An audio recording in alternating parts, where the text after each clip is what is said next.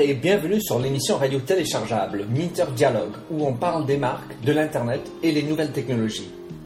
Je suis Minter Dial, votre compère pour cette émission radio téléchargeable, autrement dit un podcast. Je suis auteur du blog minterdial.fr où vous trouverez les show notes pour l'entretien qui suit, avec l'ensemble des sites et des liens cités dans l'émission.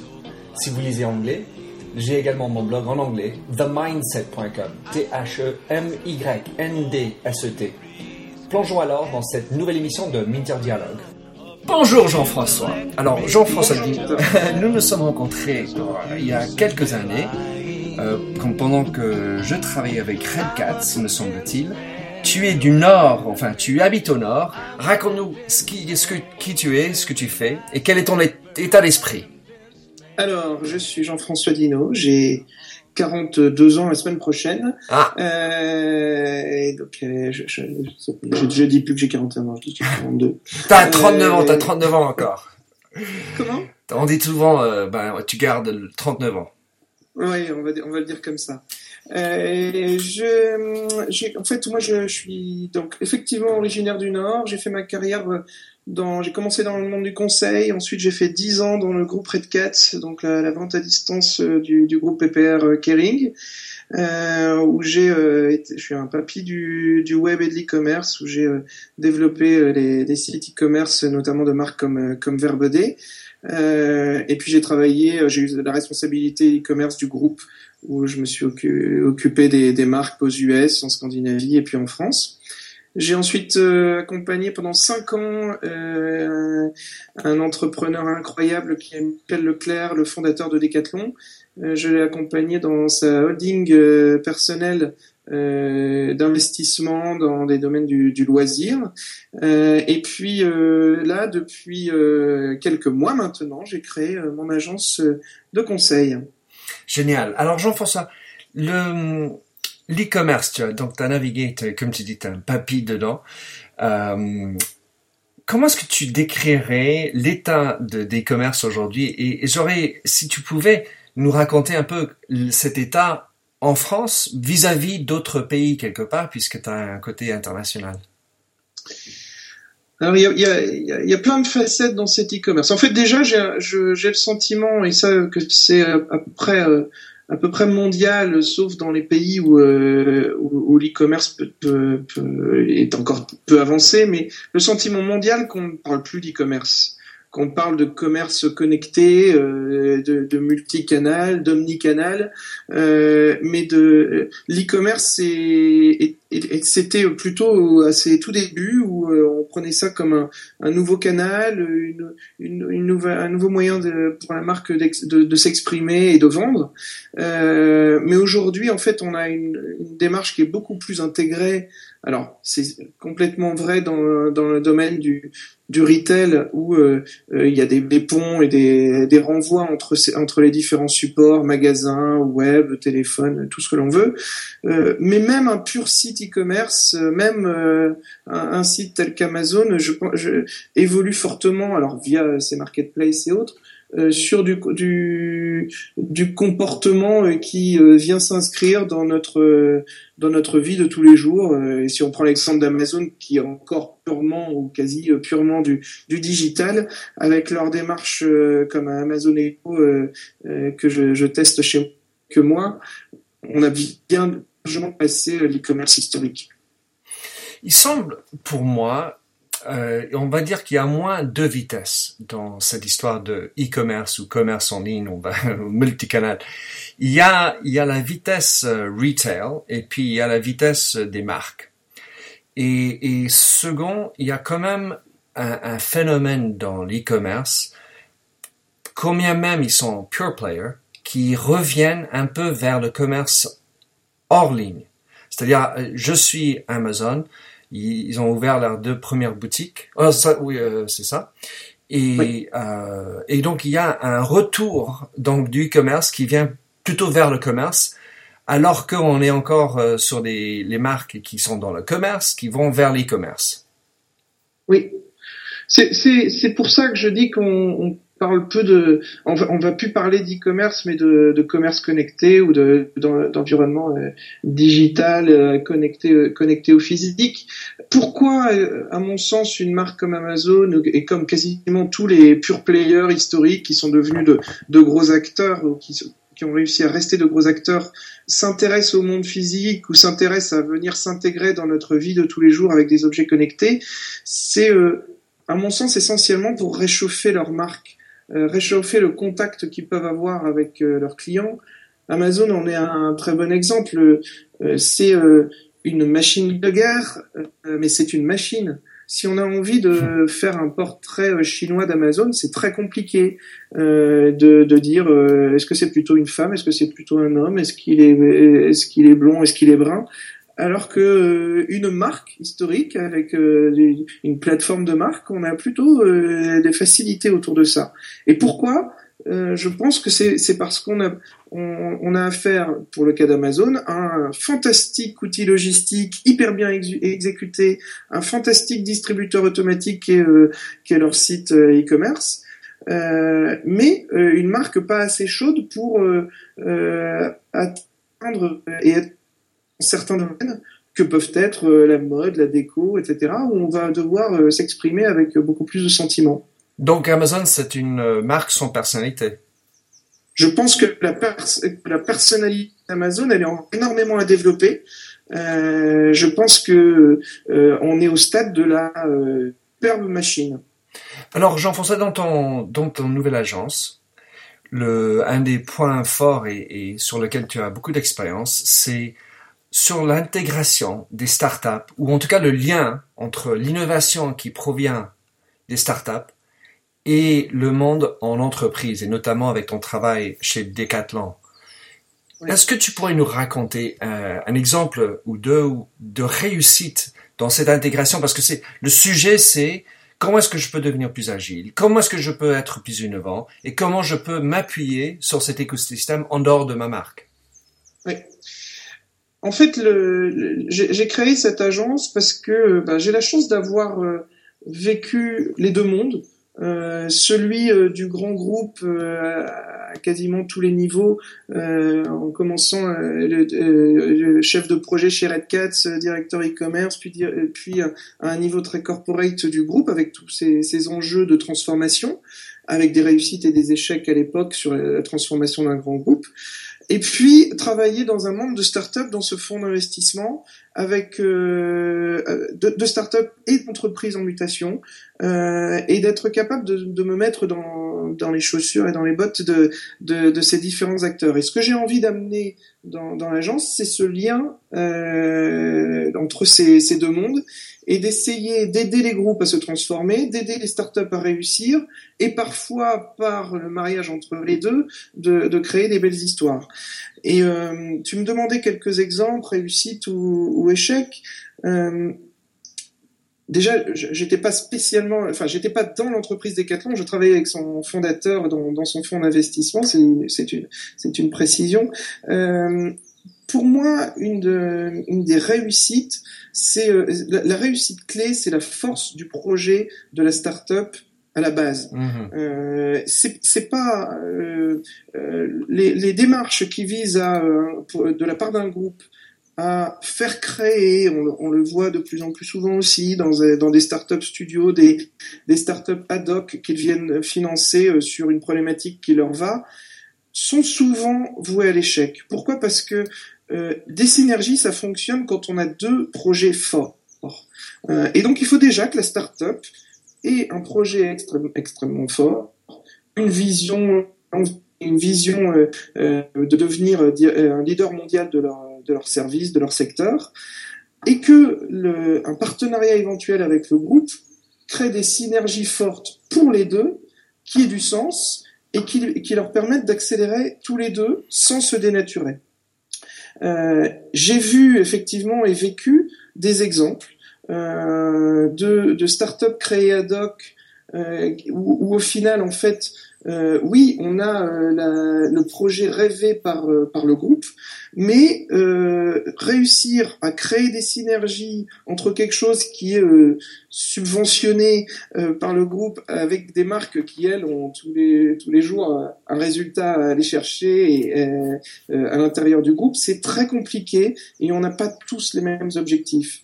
Et, et, ça, c'est un, un vrai problème. L'autre champ où on a euh, souvent euh, des, écueils, c'est que le groupe euh, cherche souvent dans le monde des startups à découvrir, à être un peu, à, anticiper sa transformation, à comprendre ce nouveau monde, etc. Mais là, il y a une réelle nécessité à travailler avec eux de, des objectifs bien au-delà de ça. C'est-à-dire que si c'est juste pour flirter avec des startups, euh, s'encanailler avec des, startups, et euh, ça ne va rien avoir comme, euh, comme effet sur la transformation dans le cœur business. Euh, par contre, si on a déterminé des champs de faiblesse que l'on voulait travailler dans, dans, le, dans le groupe, là, on peut commencer à se dire, bah tiens, j'ai besoin de synergie, ici en innovation produit, ici en produits connectés, ici dans mon acheminement euh, logistique, etc. Là, on peut commencer à, trouver des, vrais potentiels. À t'écouter, je me dis que le, presque une conséquence de l'idée d'aller chercher de l'innovation à l'extérieur du groupe est, transformateur ou transformatrice. Oui, oui c'est un début du processus. Euh, et, euh, et, pour le groupe, il ne faut pas sous-estimer que euh, voilà, la démarche, elle est autant d'aller voir à l'extérieur que de se poser en interne euh, sur ce que l'on souhaite, quelle est notre stratégie derrière cette démarche extérieure. La facette la plus importante pour moi que j'essaye de, de développer dans mon agence, c'est de prendre toujours et d'abord l'angle humain des choses. Parce qu'au final, si on veut transformer un groupe, une marque, il faut transformer ses hommes. Euh, et c'est pas le fait d'avoir investi, d'avoir créé, d'accompagner une startup qui, qui change beaucoup ça. Et euh, là où on voit des démarches très euh, très intéressantes, très productives, c'est de, de, de, garder un esprit pionnier qu'on peut aller piocher dans l'esprit euh, startup euh, à l'intérieur de marques historiques.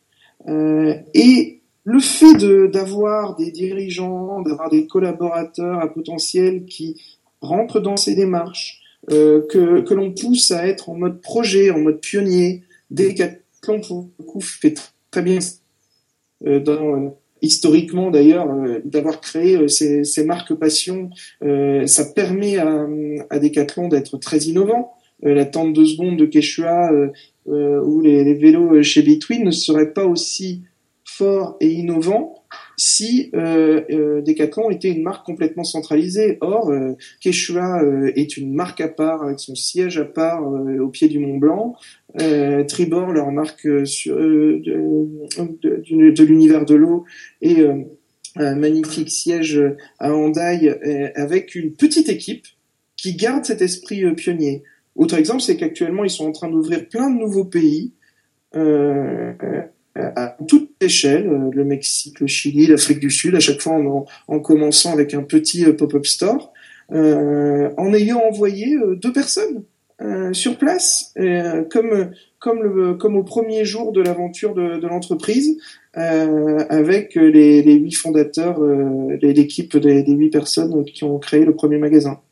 Alors, Jean-François, j'entends bien. Et donc, ce que je comprends, c'est qu'avec Decathlon, L'idée était de ne pas dénaturer le startup ou la startup euh, qui gardait son indépendance.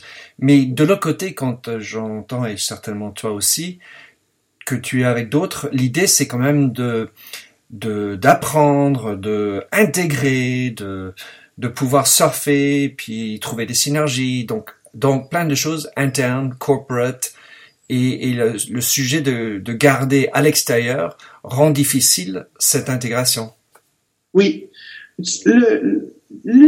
dans, mes, démarches euh, avec, euh, avec les groupes, aujourd'hui, un des premiers points, c'est que je vais, je vais aller relever euh, les modes de fonctionnement, parce que je suis souvent appelé un petit peu en, en pompier ou en médecin euh, sur des diagnostics justement du mode de fonctionnement avec les, startups ou, euh, ou parfois en prévention justement dans le cadre d'une intégration future.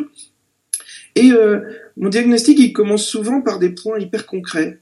à quel point la startup est intégrée dans, les processus de, l'entreprise, par exemple? Est-ce qu'elle a le droit d'acheter toute seule ses ordinateurs?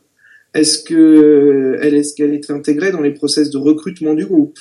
Euh, c'est des choses hyper concrètes, mais qui traduisent le, mode d'intégration choisi par l'entreprise. Il n'y en a pas de bon, il n'y en a pas de mauvais, mais ces, ces modes d'intégration sont après à, à, à, confronter aux objectifs que les deux, la start-up et l'entreprise, ont.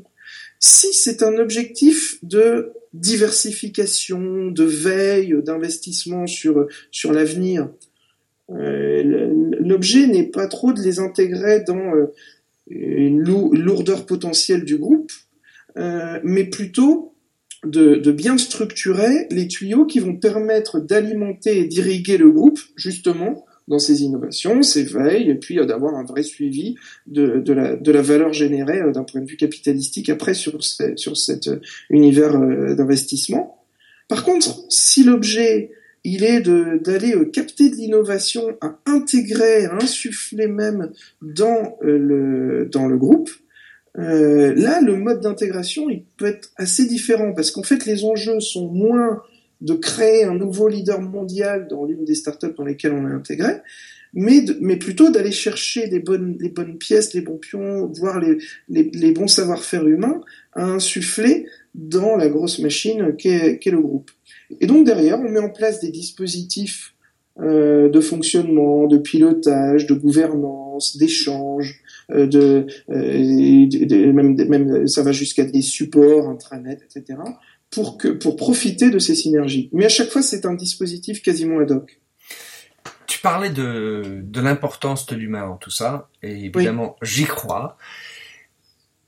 D'un, je pensais à, au rôle que le PDG ou la PDG devrait avoir dans cette, euh, ce dispositif.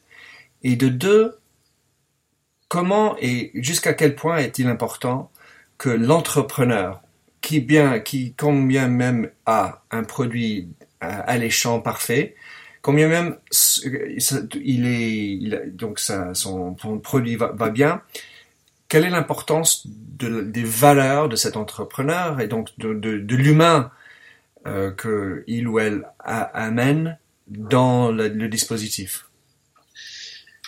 Enfin, je suis le, premier persuadé que c'est toujours la première clé. Déjà dans, ces euh, mariages euh, entre start-up et, et groupe, le, le, la première des choses, alors ça, ça paraît évident, mais c'est parfois oublié, c'est effectivement lié aux valeurs. C'est est-ce que l'entrepreneur et son projet entrepreneurial ont des valeurs, des visions communes, compatibles ou au moins compatibles avec celles du groupe? Euh, ont-elles été euh, déjà euh, explicitées, travaillées? Parce que ça, c'est un des points euh, sur lesquels on est parfois amené à travailler, c'est que le groupe a, a, a pu travailler historiquement ces sujets-là, en espérant qu'il n'ait pas été trop cosmétiquement travaillé, on va dire, euh, que ce soit des, des valeurs euh, vraies, mhm. euh, et qu'on puisse les confronter à celles d'une start-up qui, elle, a rarement travaillé ces sujets-là euh, dans, dans, le fond, euh, mais avec lesquels on est, il, est, il est assez simple de, le, de faire ce travail parce qu'on est au balbutiement d'une entreprise et quand on est dans le diagnostic, on a, en fait, on a très peu de personnes et les, les valeurs transparaissent. C'est juste qu'ils n'avaient pas pris ce temps euh, de, de, les poser. Et quand on, a, une fois qu'on a posé ça, on est capable de, de le partager. Et, et ça, ça nous permet de dire bon, il va y avoir une affinité, une compatibilité euh, possible. Après, euh, tu as raison de dire euh, quel est le niveau d'implication, de compréhension, de, volonté du PDG du groupe et de l'entrepreneur? Parce qu'en fait, ça se joue réellement à ce niveau-là. Euh, bien sûr que euh, le PDG du groupe euh, n'a pas, pas, forcément la disponibilité, le temps de, de, de, de travailler tous ces sujets euh, et que heureusement il y a des, des directions innovation, des chief digital officers, des, des, des, gens, des gens qui se chargent des, des accélérateurs pour ces groupes, etc. Bien sûr, euh, mais au final, euh, c'est la rencontre entre deux entrepreneurs qui est importante. Mhm. Euh, et, euh, et cette rencontre-là, elle doit, elle doit matcher euh, et permettre ces échanges. Et, et qu'en fait, le, le groupe est autant à apprendre, à aider le projet entrepreneurial de la start-up que euh, la, la start-up ait la, la possibilité euh, d'amener sa voix dans le groupe. Euh, on voit des, de beaux mariages où, euh, où euh, l'entrepreneur start-up se retrouve régulièrement invité au board, membre d'un conseil stratégique du, du groupe parce qu'il il a une, une approche, une personnalité à, à apporter. Quand tu parles, j'ai l'impression, enfin, je, je pense aussi à des PDG non entrepreneurs. Oui. Qui sont des, des hommes et des femmes très intelligents, certes, les grandes écoles, euh, peut-être, mais moyennement euh, bonne expérience en tant qu'entrepreneur. La difficulté, donc, là, se pose. Tout à fait. Moi, je le constate euh, tous les jours. Alors, j'ai la chance, je, travaille un peu partout en France, un, petit peu à l'étranger. J'ai la chance d'être basé dans le Nord, où il y a une grande culture des, des entreprises et des groupes euh, patrimoniaux euh, et de l'entrepreneuriat en tant que tel. Au Et on a la chance d'avoir des, des magnifiques marques et des, des grands groupes dirigés par des entrepreneurs Mhm. euh, ou des fils d'entrepreneurs euh, dont les gènes ont été réellement développés euh, par des expériences entrepreneuriales avant de prendre euh, ces, ces rênes. Et ça, ça aide beaucoup.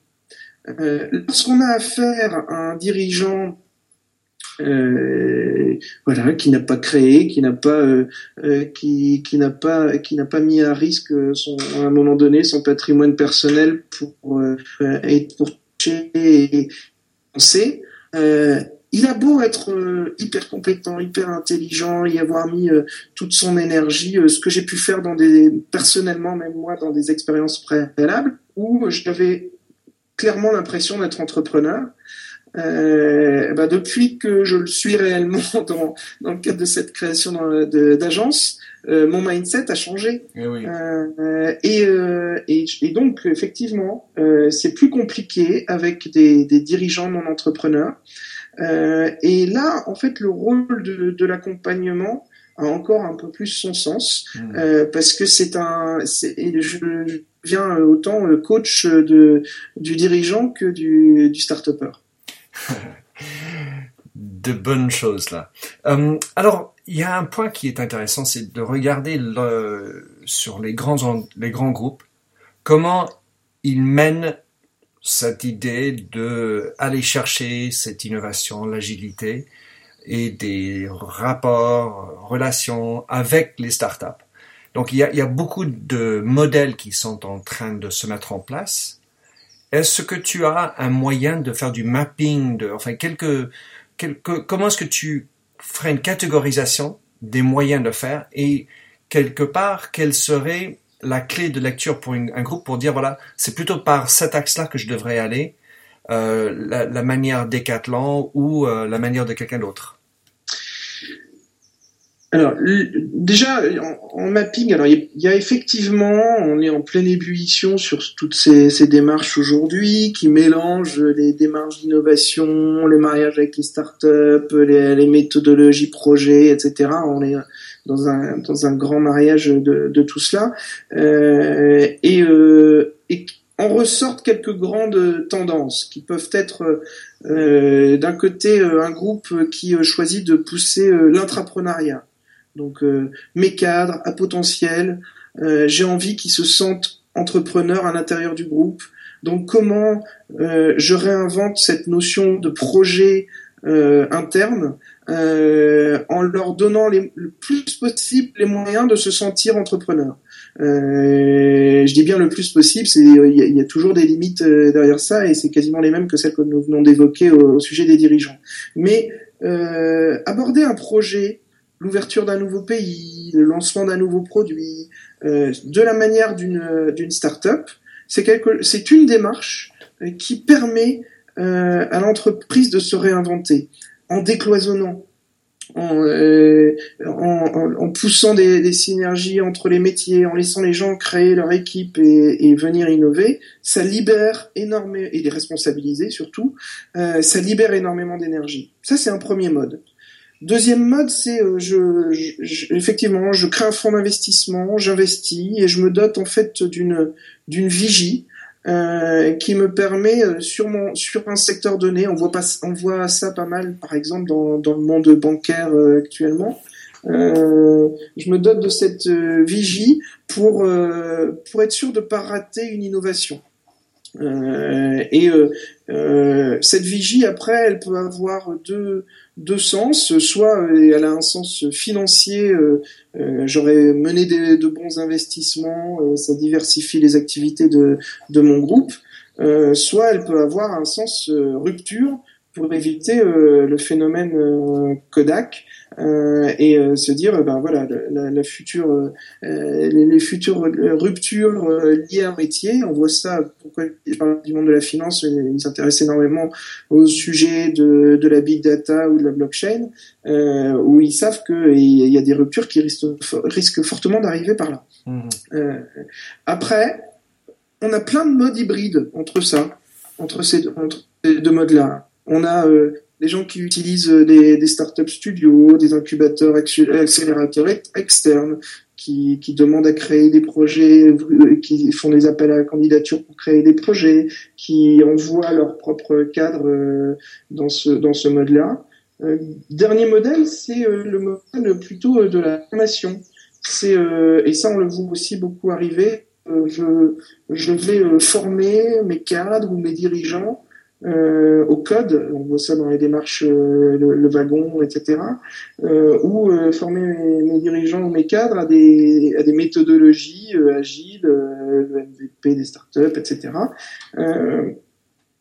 là, il faut éviter un peu l'effet tarte à la crème du je, je, je, vais devenir tout agile du jour au lendemain dans une marque ou un groupe qui a plus de 20 ou 30 ans.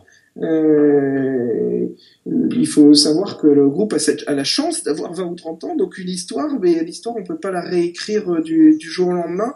Donc euh, là, je crois plus à des, des chantiers de, de, transformation et à, à écrire. Super. Et, et, certainement, il y a plein d'autres euh, bien sûr, modèles et trucs. Mais euh, je voulais juste terminer sur un point sur le e-commerce, puisque c'est, c'est, enfin, quand même on parle pas de e-commerce, c'est quand même important et euh, le canal existe.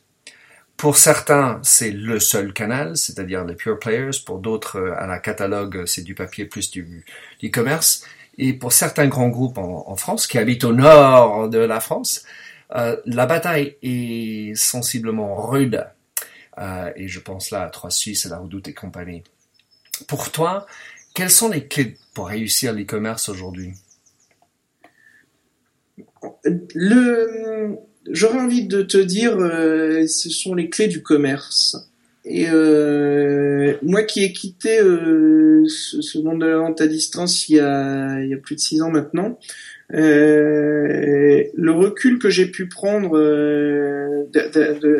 sur ce métier me pousse à dire aujourd'hui qu'en fait c'est pas tant une problématique euh, technique d'être les champions du, site web, d'être d'avoir euh, euh, une bonne plateforme, d'avoir une bonne marketplace, etc.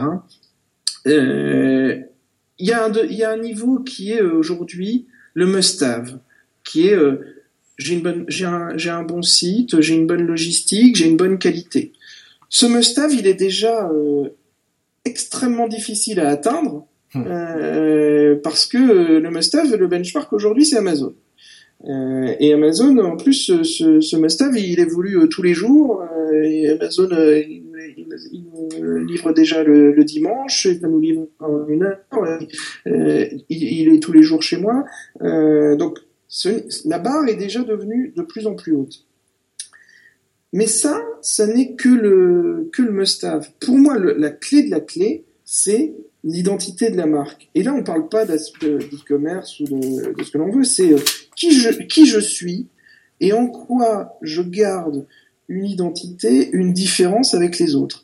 Et je pense, avec ce recul, que des marques comme Trois Suisses et, d'autres euh, se sont euh, perdues.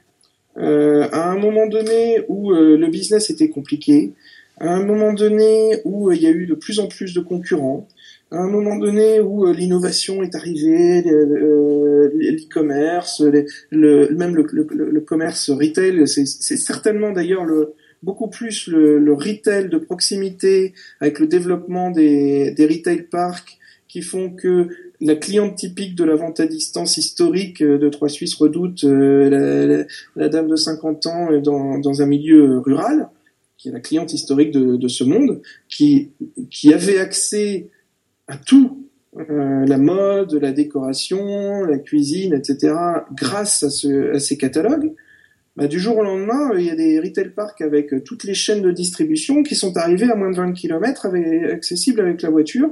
Euh, et donc, euh, l'utilité de, de, ces marques-là est, est, est, devenue beaucoup moindre. Mais retravailler sur qui je suis, Trois Suisses, historiquement, marque avec une très forte proximité client, euh, appelée euh, le chouchou. Euh, je pense que elles ont perdu, et c'est le cas aussi à la Redoute ou ailleurs, leur âme et un savoir-faire dans, dans, dans, dans, bien vendre. Euh, et donc le débat n'était pas forcément de dire ce qu'elles ont toutes fait, euh, j'ouvre une marketplace, je, je, je, je, développe mes gammes produits, etc., etc. C'était aussi de rester euh, complètement sur son sujet. Euh, je l'ai vécu moi chez Verbaudet pour terminer. Euh, à un moment donné où la concurrence était plus dure, Verbaudet n'est jamais aussi fort que quand il est clairement sur ses positions historiques de je suis complice des mamans au service des enfants. À un moment donné, tu as des grands acteurs, euh, des Okaidi, des, des, des, des, l'œil, des qui arrivent, qui bousculent un petit peu le marché. Euh, quand tu es pas assez fortement sur tes appuis, bah, tu te dis, bien, on produit, je, vais peut-être m'inspirer de ce qu'ils font. Euh, tiens, ils font une plateforme comme ça, je vais faire une plateforme comme ça, etc. Tu deviens un suiveur et tu as oublié qui tu étais. Quelle est la différence? En quoi euh, la redoute euh, Qui est la redoute? Qu'est-ce que ça me vend de, différent des autres? Tant que je ne sais pas répondre à ça, ben je, ne suis pas une marque qui existe. Oh, évidemment, Verbaudet, c'est une belle marque, ça c'est certain. Et j'avais toujours senti dans l'équipe euh, une notion d'appartenance et quelque chose en commun pour revenir à ce que tu avais dit au début, on va terminer là-dessus, c'est que au tout début, tu as dit, ben, Amazon, c'est une marque sans âme, enfin sans personnalité, une machine de guerre. Et donc, est-ce que cette réponse que tu, tu, viens de me donner, que c'est une question d'identité de marque, est en, en, en, opposition avec Amazon, en fait Ou est-ce que c'est quelque chose qui existerait en abstraction? En fait, moi, j'y vois une, deux choses. C'est que Amazon va chercher forcément à réchauffer cette marque. Les, je, je, vais dire, l'un des, des trucs qui historiquement est le plus chaud chez Amazon, c'est le sourire qui est sur le carton de, de livraison. Ouais. Euh, mais c'est déjà super. Euh, il y, a des, y a certaines marques euh, chaudes qui, qui ont oublié de le faire, mhm. euh, de, de communiquer comme ça. Mais Amazon est en train de rattraper ce retard-là en ouvrant des stores, en, euh, en ayant euh, Alexa d'Amazon Echo avec qui je peux discuter tout, toute la journée à la maison, bah, ça devient une personne. mais je pense que là, il y a un champ, peut-être une faiblesse, mais en tout cas, moi je le vois plutôt comme une opportunité pour toutes les autres marques qui, essayent de lutter contre Amazon, de se renforcer encore plus fort là-dessus. C'est que oui, il y a un must-have et, euh, et on va peut-être pas réussir à faire la course au service et à la logistique que, fait Amazon, euh, mais euh, la proximité que j'ai avec mes clients, la, connaissance que j'ai avec mes clients, le, le la, la, relation humaine euh, que je peux développer avec, avec eux, euh, elle a peut-être encore beaucoup beaucoup plus d'importance qu'avant. Je crois beaucoup en fait au fait que euh, le au plus il y a de digital, et c'est le cas, et de technologie qui débarquent dans nos métiers, dans nos vies, euh, au plus, à l'opposé, on est exigeant et on a envie de proximité humaine. Et les deux sont pas incompatibles, c'est juste qu'on est en train de pousser les extrêmes. Hmm. Et donc, euh, euh, les marques historiques ont intérêt à revisiter les endroits où il y avait du contact humain, qu'ils ont été amenés à, comment dire à, optimiser, à rationaliser. Et là, je pense au magasin, je pense au call center, je pense à, plein de choses comme ça. Euh, et pour investir, il y a un exemple qui me passe en tête pendant que je dis ça, c'est McDo. Euh, McDo aujourd'hui, euh, ils investissent sur des bornes et on va, on, on va, on, ne commande plus euh, son plateau à quelqu'un. Par contre, on a quelqu'un qui vient nous apporter le, plateau à table. Euh, pour moi, c'est un bon exemple. il y a encore plein de choses à, euh, à parfaire dans, cette, dans ce parcours client-là, mais euh, c'est un bon exemple de, de, ramener de la valeur ajoutée humaine mhm. euh, grâce à euh, de l'optimisation digitale. Mhm. C'est un peu plus sympa d'avoir quelqu'un qui m'amène le plateau et qui demain peut peut-être pouvoir me, me, parler un peu plus que de, de juste passer ma commande. Je conclurai pour dire l'humain est stratégique. Alors Jean-François, comment est-ce que quelqu'un pourrait te contacter, te suivre euh, Quel serait le meilleur moyen technologiquement, on va dire, euh, pour rester en contact humain? Alors, euh, mon email jfd at 3hd qui est le nom de mon agence .team, jfd comme Jean-François Dino. Euh, vous avez ma page Facebook sur laquelle je partage très régulièrement euh, du, du, contenu qui est, euh, qui est 3HD. Super. Consulting.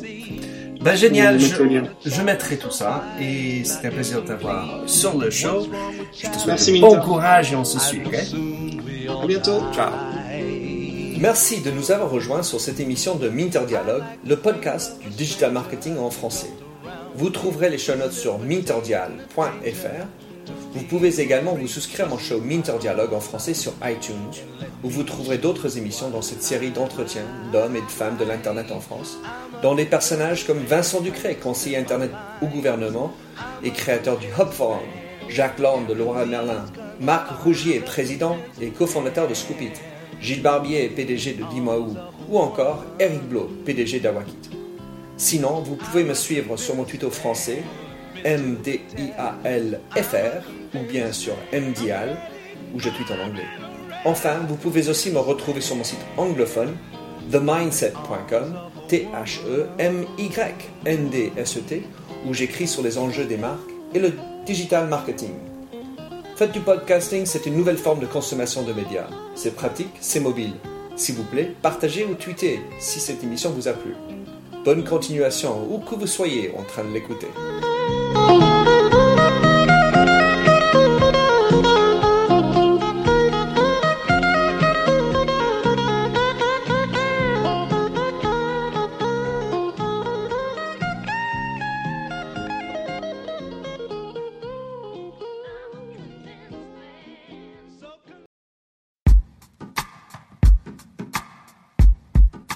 Jim Stroud podcast explores the discoveries and trends forming the future of our lives.